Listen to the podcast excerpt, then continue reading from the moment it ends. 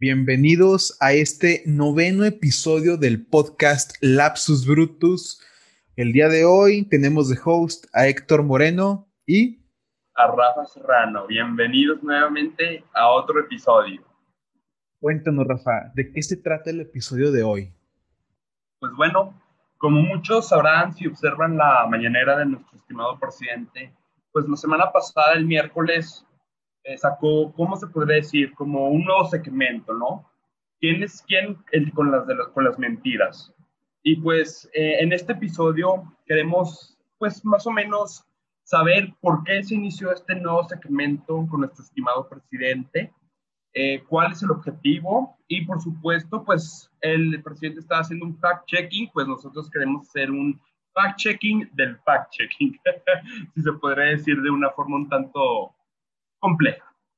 Claro que sí, Rafa, tienes toda la razón, porque aquí, pues el presidente es juez y parte, entonces no podemos dejar que él, que él sea el juez y parte. Tenemos, tenemos que ser el juez del juez, Rafa. El pueblo siempre es el juez, como dice nuestro presidente. Claro. O bueno, como nuestro presidente, pues quiere que seamos, ¿no? claro. Bueno, pues para empezar, ¿Qué es esto de es el, nombre, no? Empezamos por el nombre. ¿Quién es quién en las mentiras? Desde el nombre podemos intuir de que cualquier tema que se hable, piensa, o sea, ya, está dictaminando, ya es un juez, ya está diciendo, es mentira lo que estás diciendo, y esta es la persona, como, como antes, ¿no? Antes había linchamientos de que él es un brujo y lo vamos a linchar. Bueno, pues ahora la época moderna tenemos a, nuestro presidente diciendo que él es el mentiroso, él es el, el opresor, él es la oposición, entonces vamos contra él. Es parte de, la época moderna, Rafael. ¿Qué te parece eso, no? ¿Qué, qué te trae? No, pues nuestro presidente pues, siempre ha, ¿cómo se dice?, abogado por un diálogo libre por la, eh, el intercambio de opiniones, de pensamientos. Sin embargo, su nuevo proyectito, ¿quién es quién con las mentiras? Pues parece ser justamente lo contrario, si soy 100% sincero. Una vez ya, ya inmediatamente con ese título está calificando a la oposición pues falaciosa, irreal, no verdadera. ¿Cómo, ¿Cómo es posible tener un diálogo correcto? ¿Cómo es posible tener un diálogo eh, eh, verídico si es así como se está tratando a la oposición. Exactamente. Cuando ya tienes una predisposición de la otra persona, ¿no? Del contrario. Cuando ya lo das por perdido, ya lo das como incierto, no puedes aceptar la otra postura. Pero bueno, esto es parte del gobierno y de la cuarta transformación.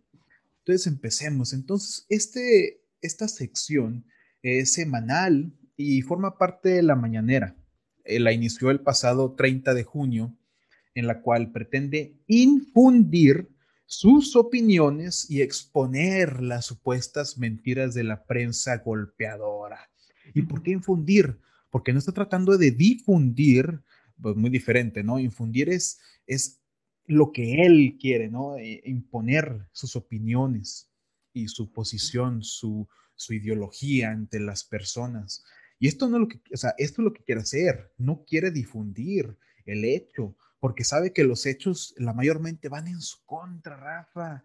Es imposible pensar que el presidente se haya equivocado, aunque, aunque la mayoría de las personas lo crean, pero obviamente no, no es tan, tan, tan blanco, tan, tan, tan pacífico como él dice ser, ¿no? Su pañuelito blanco aquí no significa nada. Pero bueno, eh, sabemos muy bien que este es otro teatro para mantener el poder sobre las noticias nacionales, porque pues, no sabe nada más que hacer. Cuando hay noticia mal, mala en su contra que le afecta, pues no es nada mejor que atacar a quien está difundiendo esa, esa noticia, ¿no?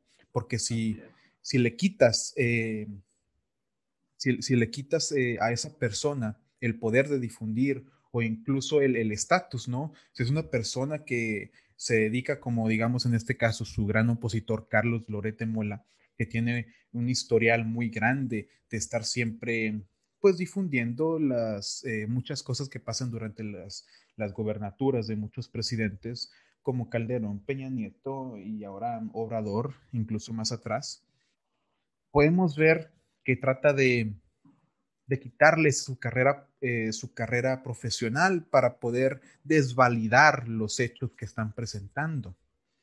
Pero esto ya lo sabemos. Trata de imponer miedo a cualquier columnista o persona que se le atreva a hablar mal de su cuarta transformación, mi Rafa. Es algo verdaderamente impresionante que en pleno México, supuestamente progresista, que, pues supuestamente es, tiene, tiene la, la, validación de que todos podemos opinar muy, muy izquierdista, AMLO, ¿verdad?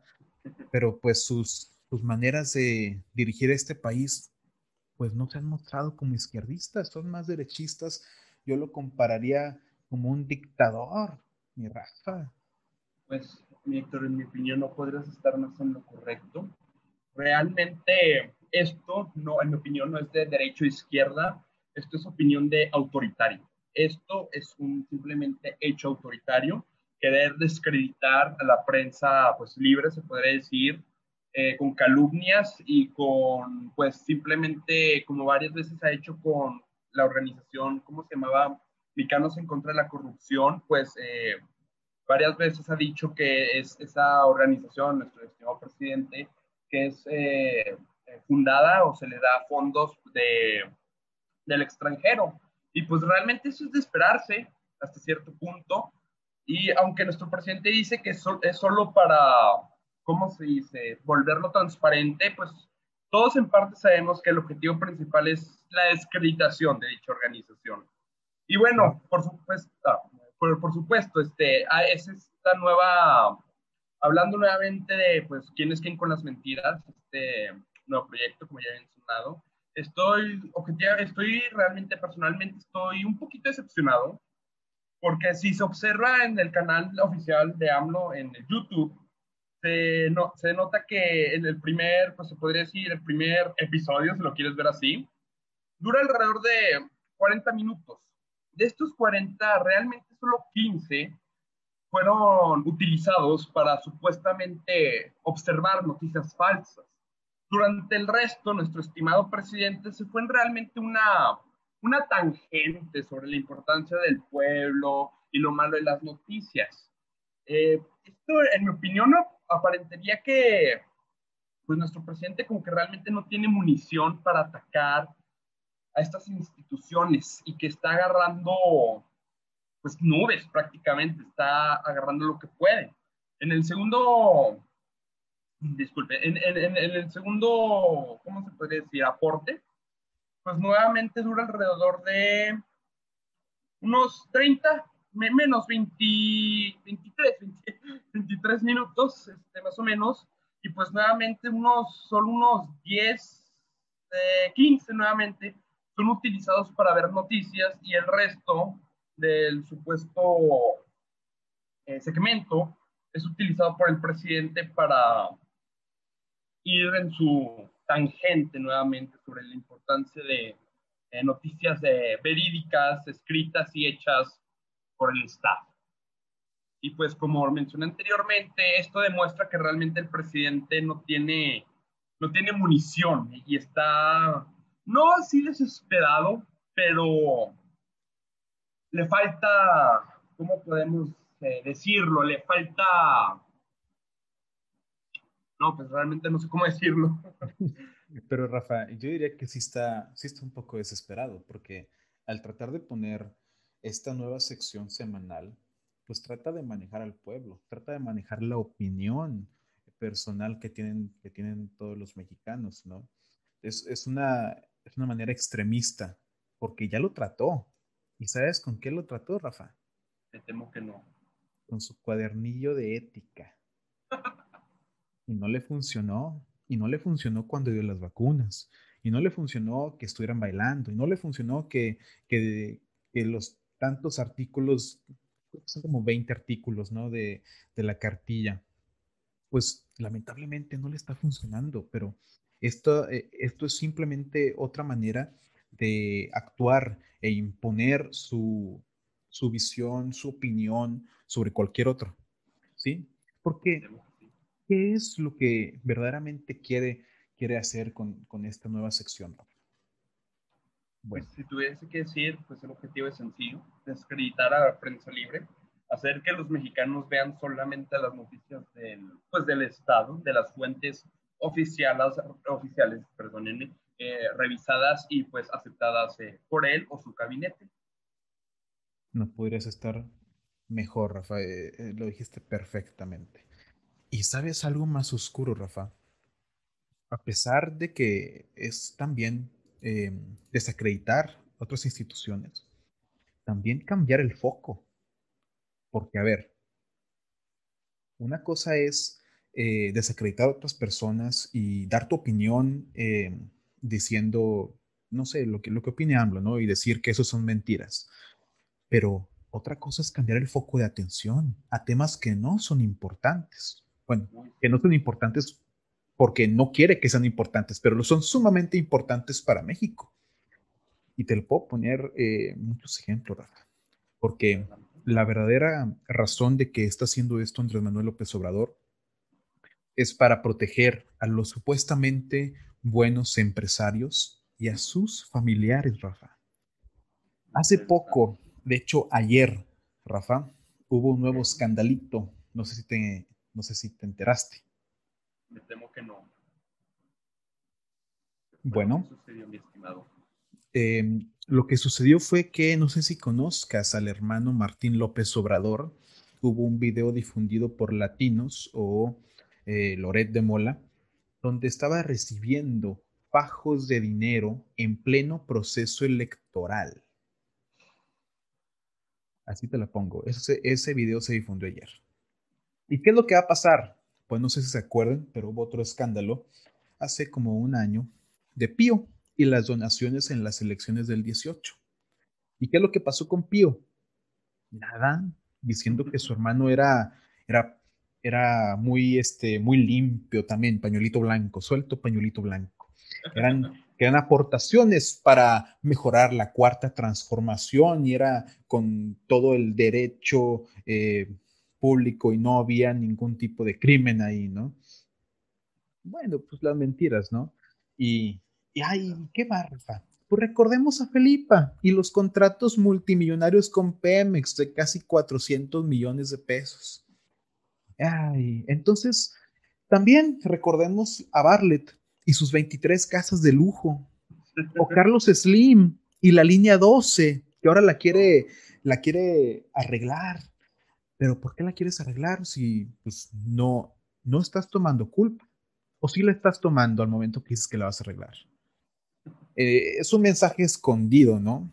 ¿Cómo, cómo ni Ebrard, ni Mancera, ni Shane Bound, ni Andrés Manuel, ni Slim toman responsabilidad de la línea 12 cuando son mandatarios, bueno, jefe de gobierno, el gobernador de, bueno, han sido del estado de, de, la Ciudad de México, ¿no? Durante 20 años.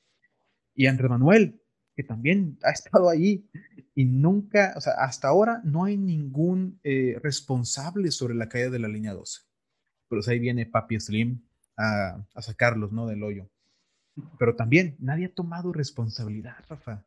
Y, no me digas que Carlos Slim, ay, muy, muy limpio, ¿no? Eh, también, no, no, no. Son de la misma, son de la misma tela, están cortados igual, ¿no? Y también Salinas Pliego y unas ventas a Pemex a sobreprecio con lo de Emilio Lozoya. Entre otros más, Rafa, te puedo seguir la lista y son muchos, bueno, son algunos empresarios que están en la lista favorita de Andrés Manuel y que no quieren que los toquen, porque son los que han apoyado a este señor y a los que le conviene que, sigan, ¿no? Porque, pues, Andrés Manuel dice, digamos, con Salinas Pliego, yo no quiero que TV Azteca eh, hable mal de mí y te voy a dar ahí, este, ayuditas, no te, no te pego si no me pegas, casi, casi, ¿no? Yo, yo miro para el otro lado y tú sigues haciendo lo mismo. Entonces, e, esto es lo que verdaderamente quiere, quiere manejar el foco político Andrés Manuel López Obrador y la opinión pública a pesar de todo. Em, no, hay, no, hay, no hay más que, decir sobre esto, Rafa. Es, es tan obvio que se evidenció por la falta, por la falta de poder que, o sea, que va perdiendo día a día. A pesar de que hace como unos días una nueva encuesta dice que la aprobación de Andrés Manuel acaba de subir. No, no, no la chequé muy bien, no sé dónde es, no sé si es totalmente verídica, pero anda, Rafa, que otra vez suba la aprobación de AMLO después de esto, es impensable. O sea, yo, yo creo que lo, de, lo del hermano le va a pegar y esto le va a pegar, le va a pegar duro porque si lo dejamos pasar con Pío, no, de aquí se tienen que agarrar los opositores y verdaderamente desenterrar cualquier cuerpo, cualquier calaca muerta que tenga ahí en el closet y evidenciar lo que verdaderamente es la cuarta transformación. Porque si algún partido político quiere tener la posibilidad de ganar las elecciones del 24, aquí es donde se pueden meter. Estoy a ser sincero, con su nuevo segmento, pues realmente creo que está haciendo un muy mal trabajo, ya sea, ya sea ofuscando las cosas o tratando de, desacreditar a los... Eh, a la prensa pública. ¿Y por qué digo esto? Porque pues realmente las noticias que, están tratando en, en su nuevo segmento son realmente muy, ¿cómo decirlo?, mundanas. La mitad de ellas fueron de eh, X periodista tuiteó en Twitter una mentira. no, se la pasan hablando. es indigno, honestamente. Y, y honestamente, si, si tu intento es descritar a alguien o ofuscar las noticias que tú me acabas de presentar, pues están haciendo un muy mal trabajo, porque les voy a ser sincero, a mí no se me hizo muy interesante lo que la presentadora eh, déjenme les digo su nombre, la señorita presentadora Ana Elizabeth García Vilchis, pues sí, eh, sí, esta, discúlpenme, sí, esto es lo mejor que tiene AMLO para presentar en supuestamente noticias falsas, que realmente ahorita voy a hablar de ellas en más detalle, realmente solo una o dos fueron realmente interesantes y su refutación fue cuestionable en el mejor de los casos. Pues no, es un trabajo relativamente pobre, es un trabajo relativamente indigno, uno esperaría que si lo fueran a refutar lo harían mejor y si fueran a refutar noticias, este, harían noticias que de verdad importan, como las que me acabas de mencionar, tal vez la de, la del hermano todavía no, porque acaba de suceder ayer, pero pues las noticias de, Carlos Slim, de, de, los supuestos este, corrupciones, esas serían pues las noticias más importantes de desmentir, si fueran mentiras, ¿no es así? Y sin embargo, ni pío, ni mención alguna. Y, y, al cambio, estas noticias que realmente son secundarias en el mejor de los casos, como, di, como ya dije, en la excepción de tal vez uno o dos, reciben toda la atención. Es eh, indigno, honestamente, siendo 100% sincero, este, poner en, en, el lugar a un, a, a, un reportero por simplemente tuitear una cosa relativamente menor es y, tratar de explicarlo por eso es, es, peor que Trump, te lo pongo así, es peor que Trump. Ni Trump caería tan bajo al hacer tal eh, calumnia. Como Rafa, nuestro presidente es peor que Donald Trump. No lo podría haber creído, ¿eh? Te crea, Rafa. Obvio, es que la verdad, como tú dices, Rafa, las noticias que se están hablando en esta nueva sección, como te digo, es para cambiar el foco mediático. Em, la verdad no son más que ah, hablar sobre, son, son, son batallas que agarran así como cherry pick, que son especialmente esas las que agarran, porque saben que van a poder ganarlas. Son batallas que son fáciles de ganar, las ganas hasta soplándole al, al tweet. Se caen, no tiene sustento, Dios mío, es un tweet. Dios mío, ¿qué va? O sea, como, como dice, ¿no? En 120 caracteres, ¿cómo no mentarle la madre a alguien, Rafa? Es obvio. Entonces, si queremos, eh, la verdad es que esto nunca fue para desmentir este, noticias grandes como las que acabo de mencionar.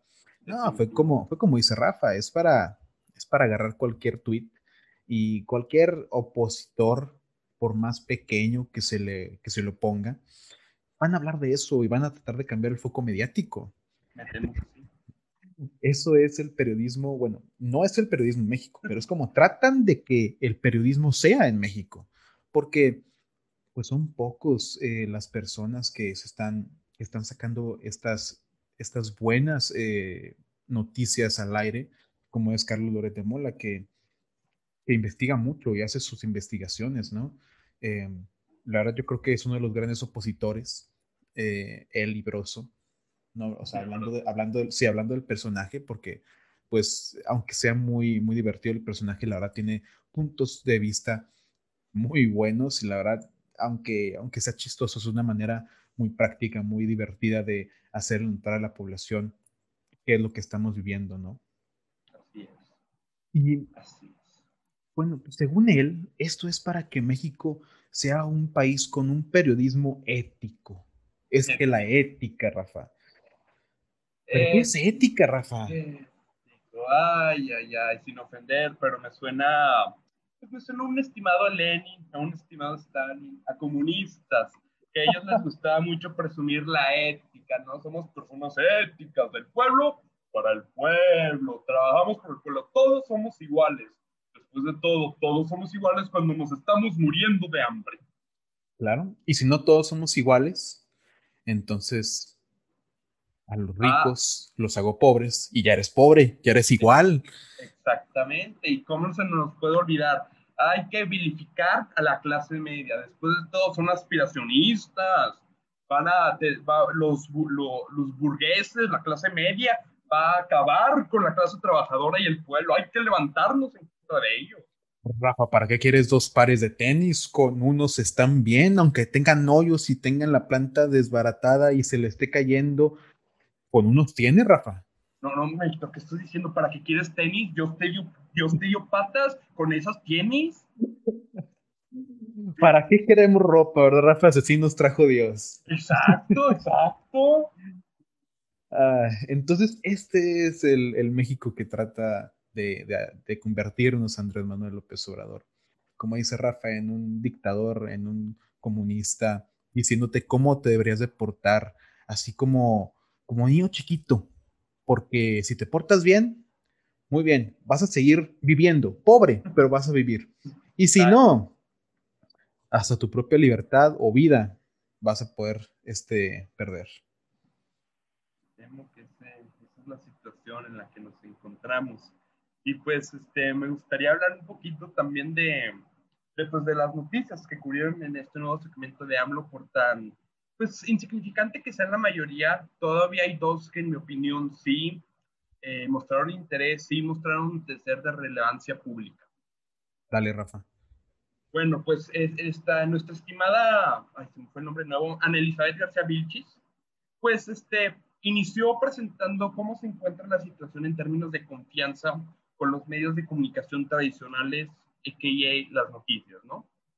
Pues nos, nos explica que según Reuters, de la confianza en México de las noticias ha bajado. Exactamente no dio eh, el periodo de tiempo, dijo que eran cinco años, pero no, no, dio de qué año qué año. Yo, yo supongo que fue el 2016 al 2021. Dijo que eh, se redujo la confianza en 12 puntos, de 55% al 43%. Bueno, yo hice una pequeña investigación en la página de, de Reuters encontré este, dos diferentes, eh, ¿cómo se dice? Eh, notas que daban cómo se encontraba la, la, confianza eh, de las noticias aquí en México. pues realmente, como, como dije, realmente no sé en qué año estaba hablando. Yo, yo supuse que era el 16 al 21. Pero encontrando con Reuters en el sexto, no, no, no, en el 2016, sí, en el 2016, en una encuesta eh, hecha en todos los países, que incluye México, pues eh, decía que México tenía una confianza en la noticia del 37%. En otra, este, también de México, pero esta más reciente, del 2021, este año, era también del 37%. Así que eh, la señorita tiene toda la razón. La confianza en las noticias está muy baja, desgraciadamente. Y este, esto no tiene mucho que ver, pero también noté en, en Reuters eh, que ha incrementado eh, el pago por las noticias, por suscripción, suscripciones. Eh, honestamente, esto me preocupa ligeramente porque si se supone que la, bueno, es, es, un derecho ciudadano en México que el, el, derecho a la información, pero el problema es que si las noticias son pagas, tienes que pagar por las noticias, eso significa que la mayoría de, de, de, las personas, pues que no tengan dinero, pues solo van a escuchar noticias oficiales del gobierno y eso podría resultar siendo peligroso, por decirlo eh, de una manera un tanto burda. Bueno, seguido de, de, ese segmento, de ese pequeño segmento, ah, sí, también mencionó que este 37% es bajo, es muy bajo. Y esto es relativamente cierto, así es. En promedio, Latinoamérica el porcentaje de confianza en noticias es del 40.5%, eh, dale un poquito, pon un poquito, y en el mundo es 43.6%. Así que sí, se puede decir, estamos debajo de la media, pero no de manera muy significativa. En otros no, países... Rafa, Yo diría que sí es muy significativa. Incluso yo creo que esta corriente de fake news se ha estado corriendo mucho en, en los últimos años, ¿no? Como, como una vez lo, lo mencionamos, ¿no, Rafa? que en el sur de México protestaron porque el COVID supuestamente lo había traído Bill Gates, ¿no? Lo había creado y maten a Bill Gates, ¿cómo? ¿Cómo es posible? Pero, oye, es muy peligroso Facebook aquí en México, Rafa. Es una de las grandes, es un de los grandes peligros aquí para, para las personas, porque pues es muy visto, ¿no? Eh, la red social Facebook es una de las más famosas, eh, esa y WhatsApp, en donde es muy fácil eh, reenviar noticias y como la, mayoría de las personas en México pues creen a la primera de sus familiares eh, las noticias que, que, les llevan, que les hacen notar, pues creen ciegamente de que son ciertas. No sé tú, Rafa, pero pues, personalmente a mí me ha tocado que mi papá me ha mandado noticias en, en, las que hasta me da pena, hasta me da pena admitir que me ha mandado noticias que digo, no, ¿qué es esto, papá? O sea, de verdad, ¿te crees? ¿Te crees esto? Pero eh, eh, esto es parte de lo que tratamos de, de decirles, ¿no, Rafa? Tú y yo les tratamos de decir, no se queden con una sola fuente de información, investiguen más. Eh, hagan, hagan eh, que, sus, que sus conocimientos crezcan. Trató de investigar eh, diferentes periódicos porque hay unos periódicos que aunque no queramos, Rafa, tienen sesgo o incluso son pagados del gobierno o de cualquier otra persona.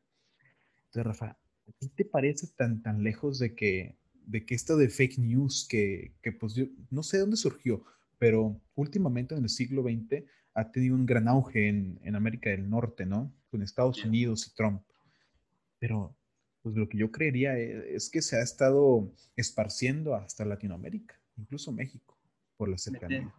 Me, temo que tienes toda la razón, pero pues eh, la razón en la que decía que no era tan significativo es porque realmente la mayoría de los países, a menos de que sean países más que primermundistas, eh, tienen un promedio de entre 40 y 30. Por ejemplo, el Reino Unido es 36%, Francia es 30%, España, Grecia, 36 y 32 respectivamente.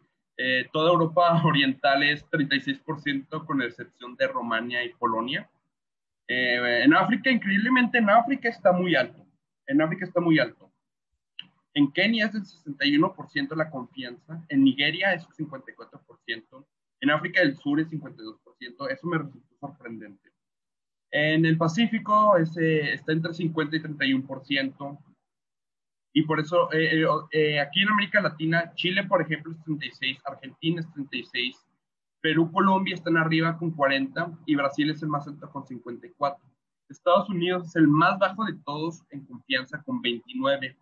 Y yo por eso digo que en relación realmente no estamos tan mal en confianza. Estamos en el promedio de, pues realmente países entre segundo mundistas y tercermundistas, 100% sinceros y que pues eh, también pues han demostrado que todos estos países con una baja confianza en las noticias, incluyendo México, son países con unas sociedades relativamente divididas.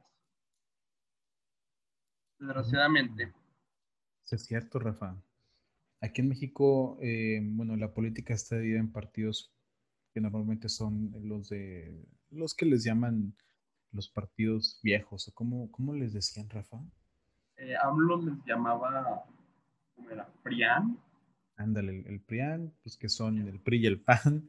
Eh, ahora ah, este Morena, que es de los partidos más grandes, eh, pues normalmente se divide entre tres, ¿no? En, en tres partidos políticos, eh, la mayoría, el 90% de los votos. Entonces, podemos ver que en Estados Unidos solamente hay dos partidos políticos. Aquí en México hay tres mayor, o sea, los que tienen la mayor cantidad de votos. Entonces, sí es cierto, Rafa, en Estados Unidos hay mucha división entre partidos políticos. Es. Y en México, pues lamentablemente, la política siempre ha sido de lo más putrefacto, de lo más, eh, de lo más feo, ¿no? Donde pues se busca más la ganancia personal a pesar de la, de la sociedad y, lamentablemente esto, esto lo seguimos viendo. Entonces, no, sí es cierto, no está, no está tan, tan mal nuestra, eh, pues que tengamos tan, este, confianza en un 30, un 35%. A pesar de que me sorprende África, ¿no? Que tenga un promedio de entre 60%, 40 y 60% está, está alto. Es impresionante, realmente. Y pues mencionando nuevamente, como tú dijiste, sociedades divididas, pues también estamos en Reino Unido, que después de, del voto de, separarse de, la Unión Europea, pues su sociedad también se terminó dividiendo de manera significativa. Sí, es cierto, Rafa. Y pues en Francia, no se nos olvidemos que durante un tiempo estuvo todo el problema con los eh, chaquetas amarillos. Gilles Jaunes. Gilles Jaunes, que también terminó dividiendo a la sociedad francesa significativamente. Claro y realmente no puedo hablar del resto de los eh, eh, países como eh, España, Grecia, Eslovaquia, que también tienen un rango bajo de confianza porque realmente desconozco la situación en su respectivo país. Pero bueno, suficiente de la confianza en noticias en el resto del mundo. vámonos con, con, lo que importa. La primera noticia de la que habló nuestra estimada Ana Elizabeth García Vilchis fue que eh, fue una noticia publicada por el Universal que trataba de que se estaba investigando a los reporteros, se estaba espiando, se les estaba espiando. Obviamente, nuestra estimada rechaza, discúlpenme, rechaza este espionaje a periodistas. Bueno, ¿es esto verdadero? ¿Los están espiando o no? Pues realmente, obviamente, es muy difícil decir si sí, los están espiando, no, no están espiando pero este, haciendo una pequeña investigación, eh, me encontré con, con esta eh, noticias, eh, noticias en esta página de nombre Forbidden Stories, que es una, organización sin fines de lucro cuyo objetivo es continuar con las historias de reporteros que han sido asesinados o han desaparecido o por diferentes circunstancias han sido incapaces de continuar con su reportaje. Bueno, ¿Qué nos dice el reportaje de, esta organización Forbidden Stories? Pues nos dice que en México, eh, históricamente, antes de AMLO, bueno, no históricamente, empezando más o menos en el 2010, 2013, ha estado invirtiendo de manera significativa en softwares de espionaje. En el 2014 se compró a una compañía israelita eh, creo que su nombre es NCO, eh, se, hizo un contrato en el 2014 sobre 32 millones de pesos con la, es que está en inglés, con la Secretaría de Defensa Nacional y el Attorney General, que es el procurador, el, ah, el, procurador general de la República. El procurador. Eh, ahora sí, ya estamos. El procurador, se hizo un, con la oficina del procurador general de 32 millones de pesos en el 2014 por este, el, el, software de nombre Pegasus. Este software es un software pues, eh, malicioso, espía, que tiene pues, el objetivo que supuestamente se iba a utilizar para eh, posibles terroristas, eh, posibles este, narcotráficos, este, carteles, etcétera.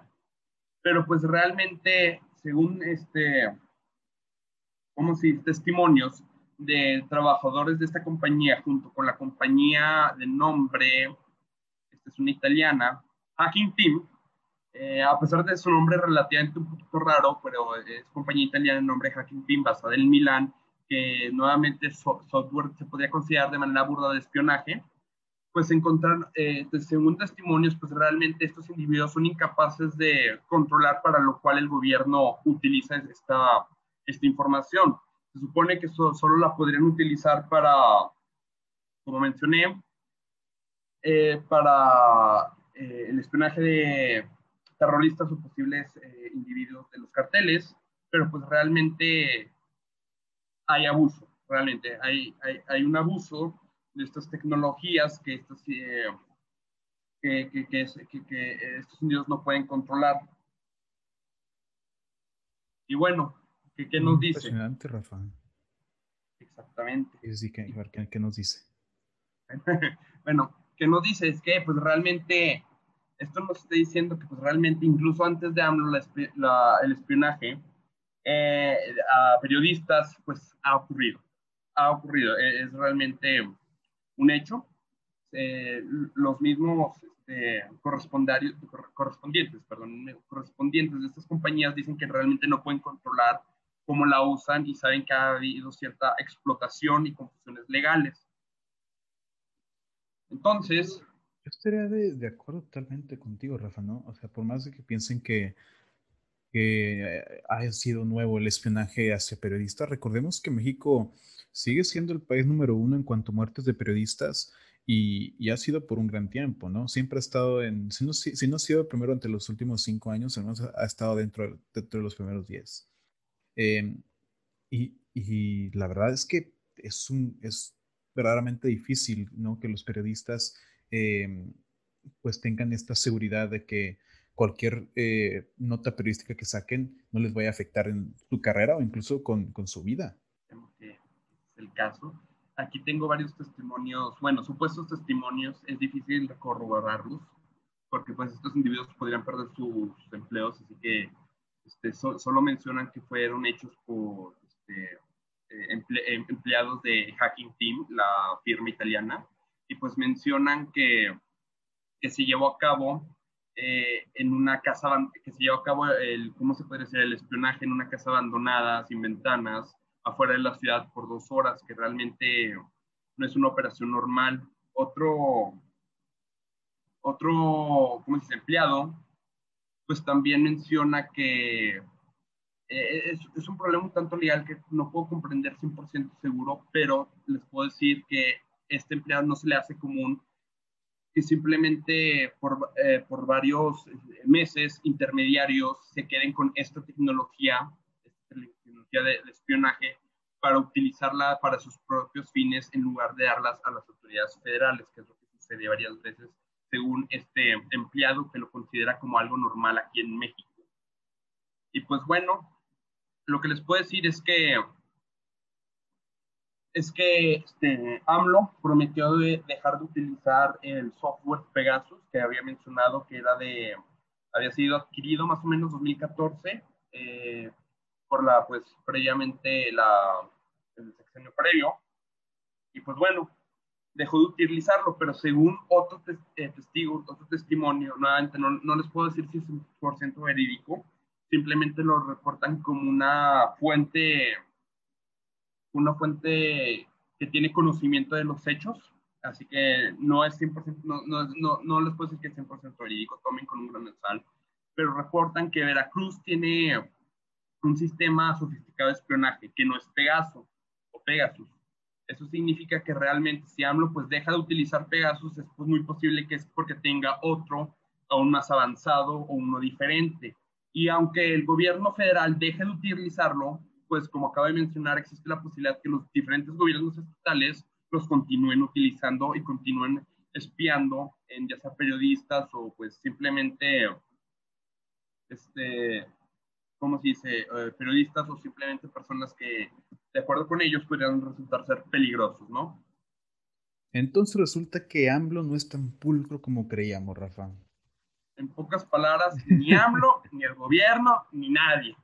Ni nadie, ni siquiera las empresas que son contratadas.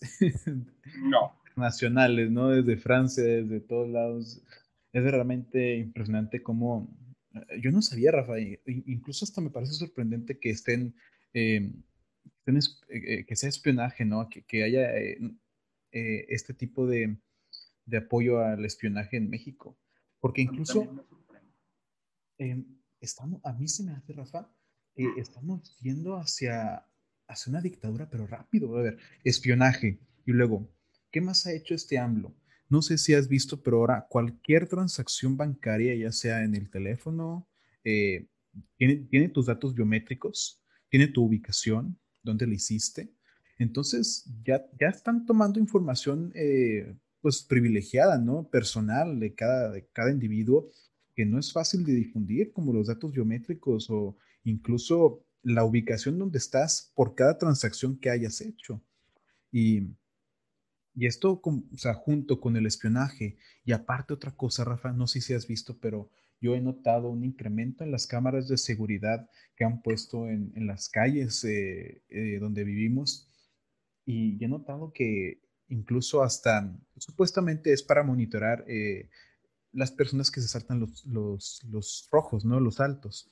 Pero eh, eh, es una manera de, tenernos controlados, de controlarnos, Rafa. es. impresionante cómo nos estamos pareciendo China. Al rato van, van, a tener cámaras en donde va a tener reconocimiento facial y van a saber dónde estás tú en cada momento. Me temo que en el peor de los casos a eso es lo que podríamos terminar llegando. Así es.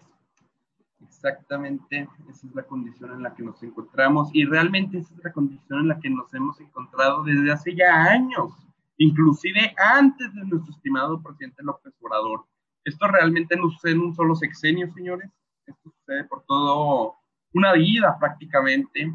Y se podría decir que este ya es como que la culminación de décadas de preparación de espionaje, claro que sí. De espionaje, de autoritaria, de volver a México un país autoritario. Claro que sí, porque también hasta el pueblo tiene, tiene responsabilidad en esto, no recordemos, o sea, recordemos que México fue el que votó, el creo que fueron como 30 millones de personas que votaron por AMLO. Eh, afortunadamente, bueno, desafortunadamente más bien no tuve la posibilidad de votar en esas elecciones, eh, lo cual yo no hubiera votado por este señor. Pero hay gente que se, sí se dio cuenta del gran error que hizo, ¿no? Como este, eh, hubo un famoso actor mexicano que, que hizo un video, eh, no me acuerdo de su nombre, eh, en el cual dijo que él votó por AMLO y, se arrepiente profundamente de, eso, porque no es como pensó que, iba a, a, apoyar nuestro país, ¿no? Iba a ser supuestamente un agente de cambio y terminó siendo un agente de cambio, pero para mal. Entonces sí, no, no nos ayudó mucho. Pero pues sí, aunque tenemos, eh, hemos visto este cambio durante ya años, la militarización del país eh, es algo que... Guardia Nacional. Ajá, en, en, el sexenio de Andrés Manuel López Obrador. Y no podemos eh, dejar de ver que es, es impresionante cómo la militarización del país nos puede llevar a, a ser esclavos de, de, México, ¿no? Ya, no, ya, no, ya nosotros no seremos México, el pueblo no será México. El pueblo sería Andrés Manuel y México sería Andrés Manuel. Que ya se lo cree, ya se lo cree Rafa. Así, el pueblo me apoya. No, no es cierto, el pueblo no te apoya. en em, las últimas elecciones eh, vimos que la Ciudad de México, donde has gobernado tanto tiempo, está dividida. Hemos, hemos estado en, en, la punta de, estamos en la punta del iceberg donde muchos están tirando al agua porque ya no quieren seguir eh, con las mismas cosas, ¿no? Están tirando del barco. Y lamentablemente, pues esto todavía nos quedan unos, unos añitos, ¿no? Que soportar. Pero vamos, impresionante que, que incluso desde hace años ya se esté invirtiendo en, en esto, ¿no? En estas tecnologías. No sé qué te parece, Rafa. Me temo que sí, es eh, sorprendente. Yo también me sorprendí bastante, bastante cuando pues me enteré que, que pues esto realmente no, es reciente, lo que es eh, los lo, que la supuesta noticia falsa eh, de, Andrés Manuel, pues realmente es verdadera y pues no, no es reciente, esto ya lleva años, inclusive antes de su, de su sexenio, pero pues Andrés Manuel es realmente un hombre que ha estado en la política desde que, desde que hay memoria colectiva, se podría decir, ¿no?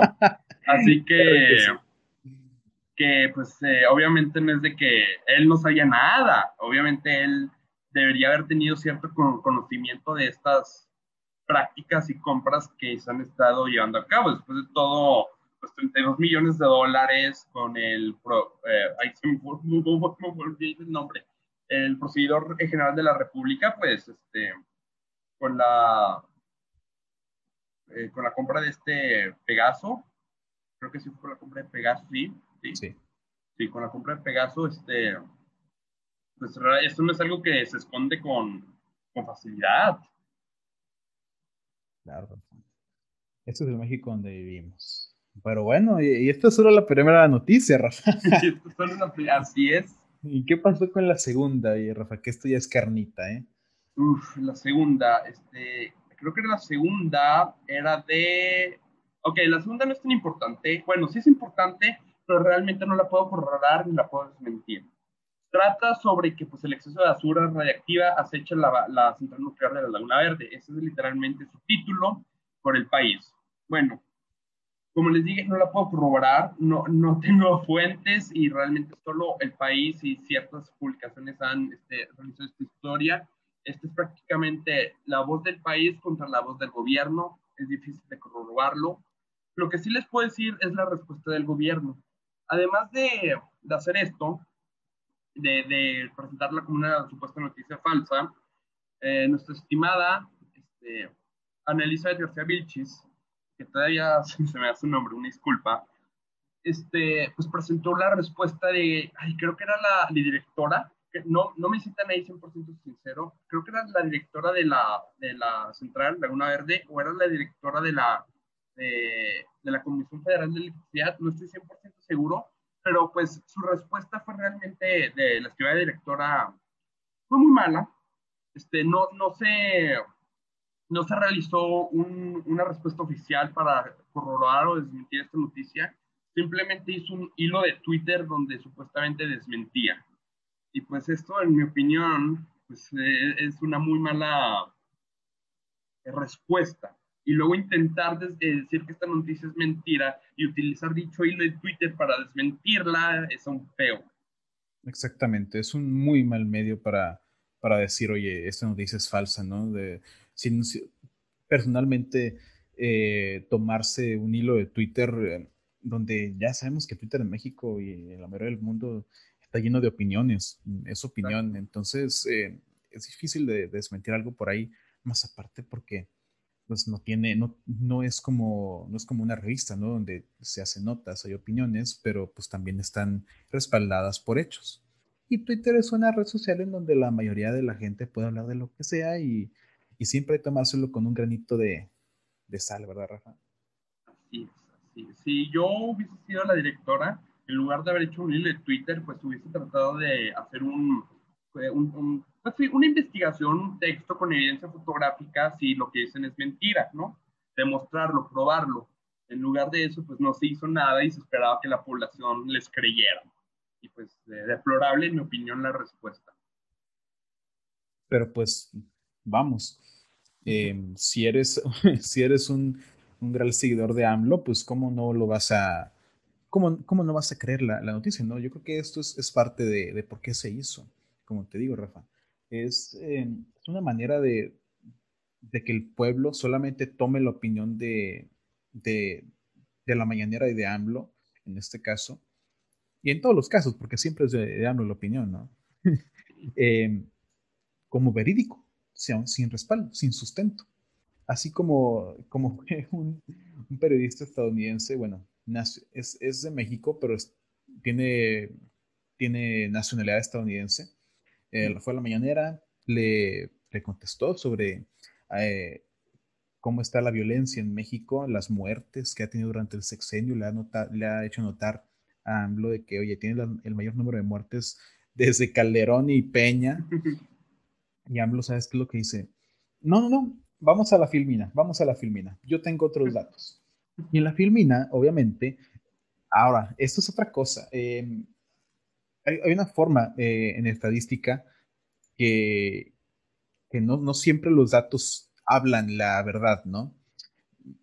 Hay, hay, este, hay sesgo y aparte del sesgo, hay formas de manipular los datos para obtener un resultado, eh, un resultado que resulte favorable, ajá, favorable para ti.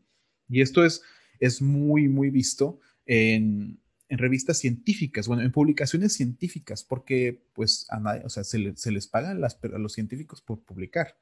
Eh, entonces, la mayoría trata de hacer como comer chocolate todos los días, a tomarte una copa de vino diaria, mejorará tu salud. Y son estudios que mayormente toman algún tipo de, de dato y lo malinterpretan o incluso no utilizan ese factor de 5% de probabilidad como a su favor, ¿no? Y, pues básicamente eso es lo que hace AMLO. AMLO dice, no, mira, el ritmo de crecimiento de, de, muertes en, en, México ha disminuido. Podemos, podemos decir que hay un ritmo, pero ¿a qué le atribuyes el ritmo? Eh, es, es totalmente independiente, ¿no? Eh, el ritmo, a ver, podemos decir de que sí, el ritmo se ha disminuido, pero a pesar de todo, lo que importa no es el ritmo, son las vidas humanas que se han perdido durante el sexenio de cada presidente. Eh, no tratemos de alejarnos del hecho de que puedes tomar acciones para disminuir a las, al número de personas que han, sido, bueno, que están asesinando eh, en tu sexenio. Tan solo tantos meses, ¿no? Hubo 110 muertos por el huachicoleo. Eh, en las elecciones hubo 90 muertes de, de, de, candidatos, ¿no? Y donde no les ofreciste, ni siquiera les diste protección y pudiste habérselos dado. Entonces, veamos que, pues sí, aunque, aunque trates de desmentir con tus propias palabras la noticia del país, del exceso de basura reactiva, que según esto, acecha la, la central nuclear de la Laguna Verde, eh, no porque lo diga significa que es cierto, ni porque lo diga el país, pero pues sí, a través de una investigación, como dice Rafa, podemos ver, eh, pues, si es verídico, ¿no? Pero no, no quieras que tomemos tu palabra. O sea, tu palabra a mí no me vale nada. O sea, imagínate, Rafa, después de lo que ha hecho Andrés Manuel López Obrador, supuestamente que tiene otros datos cada vez que, que es desfavorable, eh, ¿tú, ¿tú, le creerías? No le creería a ningún político. Exactamente, yo también, Rafa. Es este deplorable, como dices tú, que traten de, pues que piensen que vamos a, hacerles caso nada más porque lo dicen ellos, ¿no? Es, es, muy fácil decirlo, pero lamentablemente para personas informadas, personas que, quieran investigar un poquito, eh, que no estén sesgadas eh, ante los, bueno, ante el, el, amor de AMLO que tienen algunos, este, pues la verdad, puedes notar de que, oye, sí, pues tal vez no porque lo digas va a ser cierto y necesita más sustento sustento pruebas físicas, ¿no? Como dicen, papelito habla, ¿dónde está el papelito? Pero Rafa. Exactamente. Y pues bueno, ahora, continuamos con la, con, eh, con, la noticia que más carne tiene, podría decir, que en mi opinión fue la más interesante. Y, pues eh, la noticia que AMLO quería desmentir, intentó desmentir, es que eh, publicada por Univision Noticias, y este es el título, se los leo. México, y cito, se los leo y cito. México contrató 35 millones de vacunas Cancino con empresa inexistente. ¿Ok? Este, nuestra estimada, eh, la señorita Analicia García Vilchis, la estimada Analicia García Vilchis, eh, dice que este realmente, el objetivo de esta noticia es generar percepción de corrupción con datos amañanados. Eh, intentó desmentir, énfasis en intentó desmentir, diciendo que realmente este es un contrato entre dos particulares y que el gobierno mexicano no tiene nada que ver. Ok, esto es parcialmente cierto. En, en sí, no estoy seguro, eh, creo que la, la, el título de Univision está ligeramente, ¿cómo se puede decir? Eh, es un poquito hipérbole, porque yo tengo entendido que esta compañía, eh, la PAN Pharma, es verdaderamente una compañía fantasma pero no se las compró, México no se las compró a la compañía. La compañía está participando, Dios sabe en qué, en el contrato, pero el contrato no es con la compañía.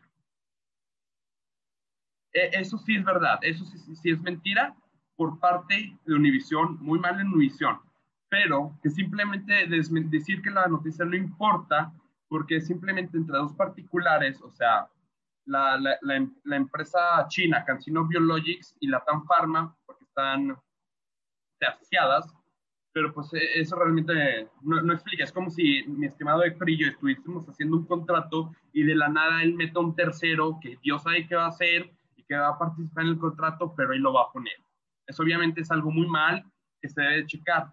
Ok, voy a hablar un poquito más de esta compañía, la Tan Pharma. Supuestamente, esta firma tiene apenas cuatro empleados. Fue dada de es de origen suizo, fue dada de alto el 10 de diciembre del 2020 y este, fue registrada el 22 de diciembre del mismo año. Y, este, y el acuerdo con el gobierno mexicano y con Casino Biologics se realizó 14 días antes de que fuera registrada. Si vas a la página oficial de, de Latam Pharma, no hay nada. O sea, sí hay, me refiero sí hay, pero es, es prácticamente lo mínimo, es un esqueleto de una página. Apenas viene información, viene una dirección a a, en, en, Suiza.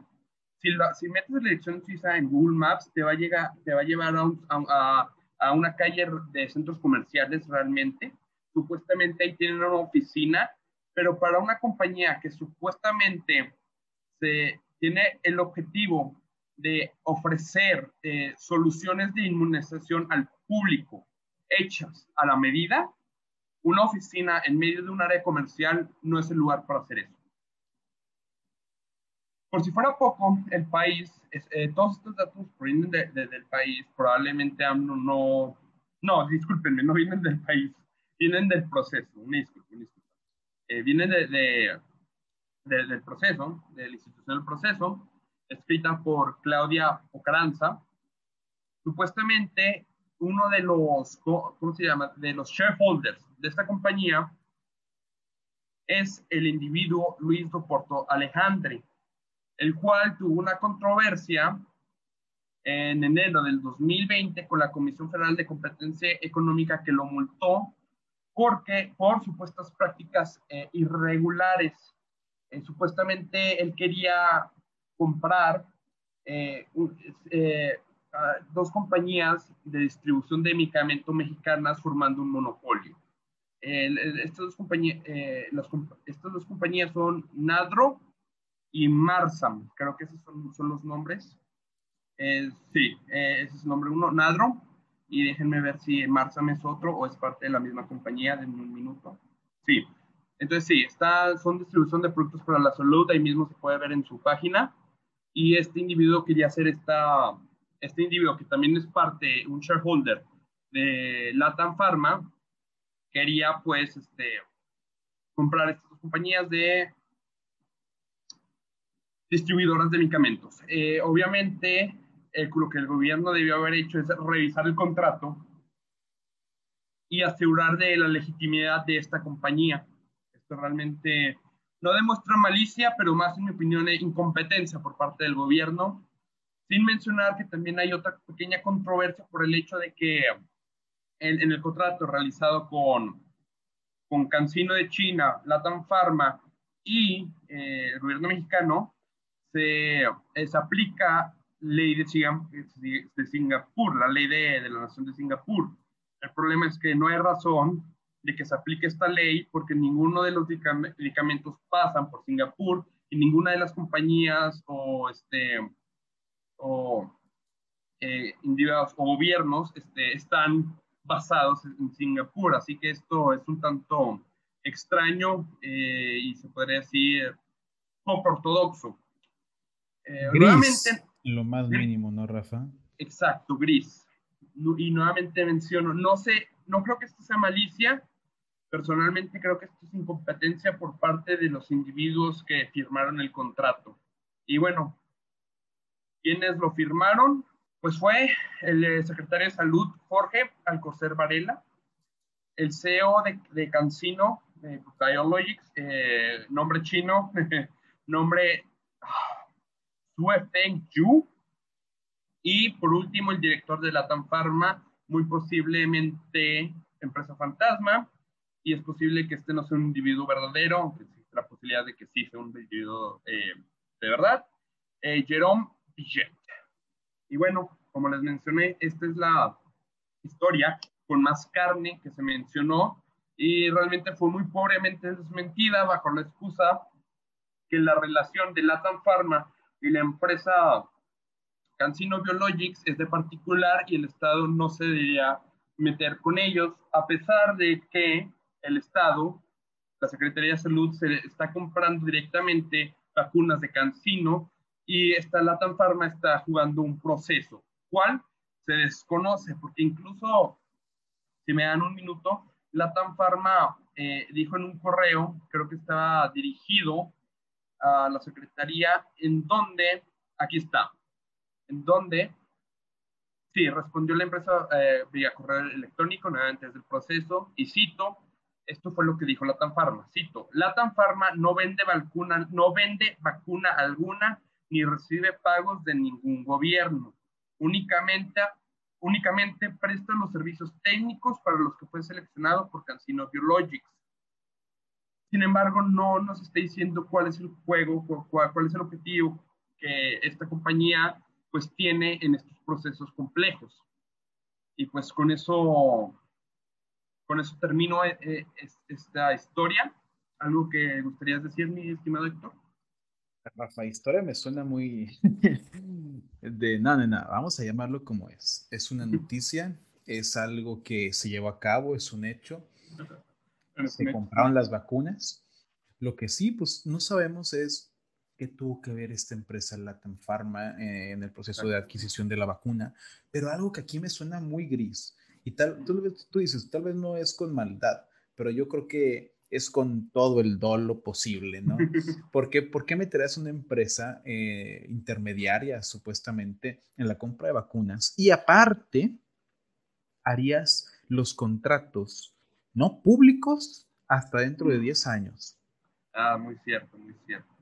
Porque recordemos, Andrés Manuel López Obrador eh, dijo, bueno, hizo que los contratos de compra de vacunas, ya sea Cancino, ya sea Pfizer, todas estas, no podemos verlas, al menos públicamente, eh, hasta dentro de 10 años, ya cuando el Señor pues, probablemente hasta muera. Dios mío, o sea, así, así tan lejos lo, lo, escondió, ¿no? Entonces, que lo esconda. Eh, Antonio López Obrador, que haya algo, algo gris ahí, que no sepamos qué es. Más aparte, una vacuna china que de por sí ya tiene desconfianza pues solo en China tienes confianza. Claro. Y aparte ponemos a Singapur, otro asiático eh, que no tuvo nada que ver ahí. Y sin embargo se está aplicando su ley. Me suena de lo más, eh, de lo más gris posible. No, no puede ser posible que alguien no desconfíe de la compra de esto. Ahora, no porque, no porque esto sea gris significa que sea verídico, significa que, que tenga razón, ¿no? Eh, no significa que haya algo, algo malo pero tomando en cuenta de que, eh, digamos, probabilidades, estas son probabilidades hechas por mí, este, no, nada, nada hecho, nada cierto, no me citen, em, pues yo diría que hay un 80 o un 90% de probabilidad de que haya, haya ahí este, algunos malos pasos por parte del gobierno, incluso personas que, que están involucradas, ¿no? Ya sea parte de una empresa privada o por parte del gobierno, la, la persona que se ha llevado ahí sus milloncitos de pesos, porque no sabemos hasta el día de hoy cuánto costó em, esas vacunas, ¿no? Entonces, pues no podemos decir, oye, fue sobreprecio, porque recordemos, las de Pfizer supuestamente iban a estar a la venta para em, individuos en 3 dólares.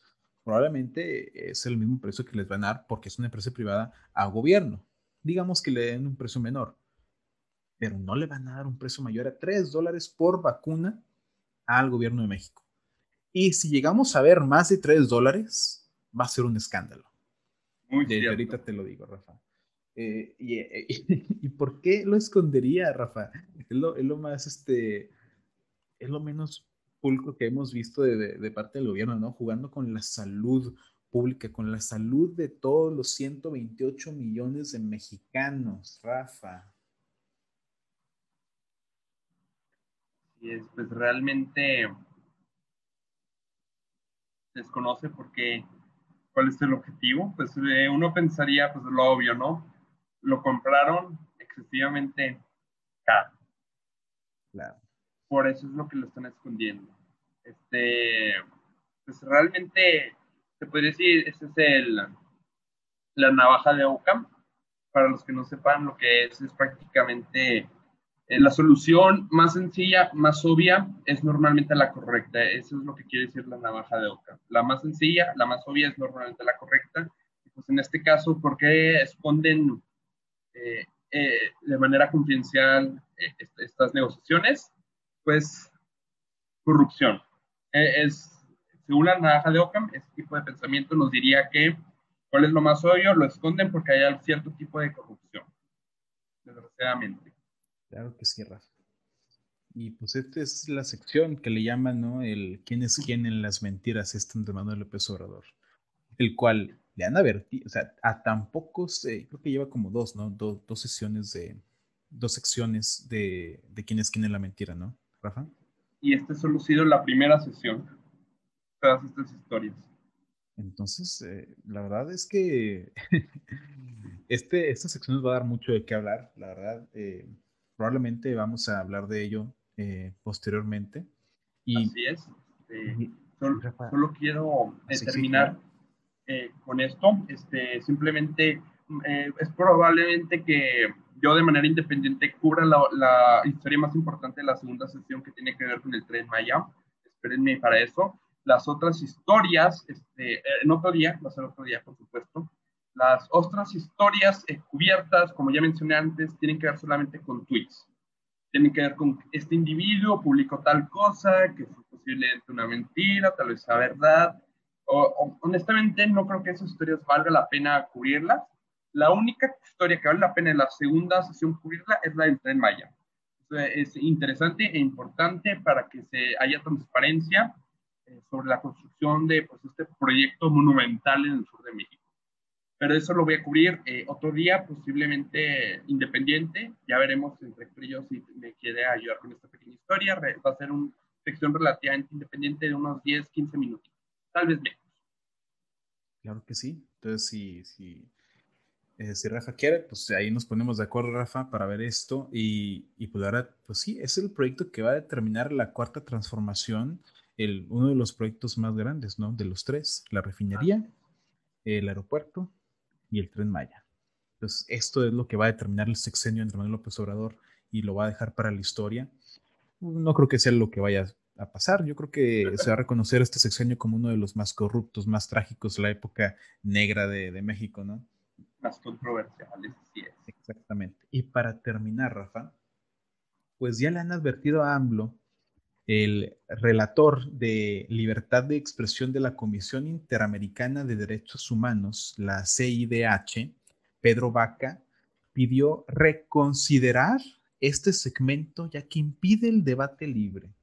Y con toda razón tiene este señor, eh, impone a Andrés Manuel López Obrador su opinión y no deja que las demás personas eh, él le llama que, él, le llama tener réplica, pero no, no es tener réplica, es imponer la réplica. Honestamente, tienes toda la razón.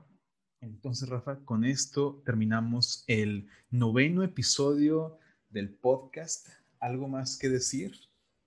No, pues este, muchas gracias por su atención, por escucharnos. Este, Héctor ya lo mencionó, yo ya lo he mencionado este, en este podcast, en otros podcasts, por favor, siempre revisen, eh, hagan ustedes sus propias investigaciones, tomen todo lo que digamos con, con, un poquito de sal, a veces yo me puedo equivocar en ciertos hechos, en ciertos datos, eh, ocurre, es humano, no es con malicia, es simplemente un error, pero simplemente chequen y rechequen, eh, chequen lo que digo, no se queden simplemente con lo que digo es verdad, ni con lo que AMLO que dice es verdad, ni con lo que el Universal o el país dicen que es verdad. Hagan eh, los más posibles chequeos si es posible. Hay veces que obviamente es muy complicado, no hay datos, no hay información, pero simplemente hagan lo que crean que es mejor para ustedes. Claro que sí, no lo puedo haber dicho mejor, mi Rafa. Y con esto terminamos este gran episodio. Nos vemos la próxima. Muchas gracias.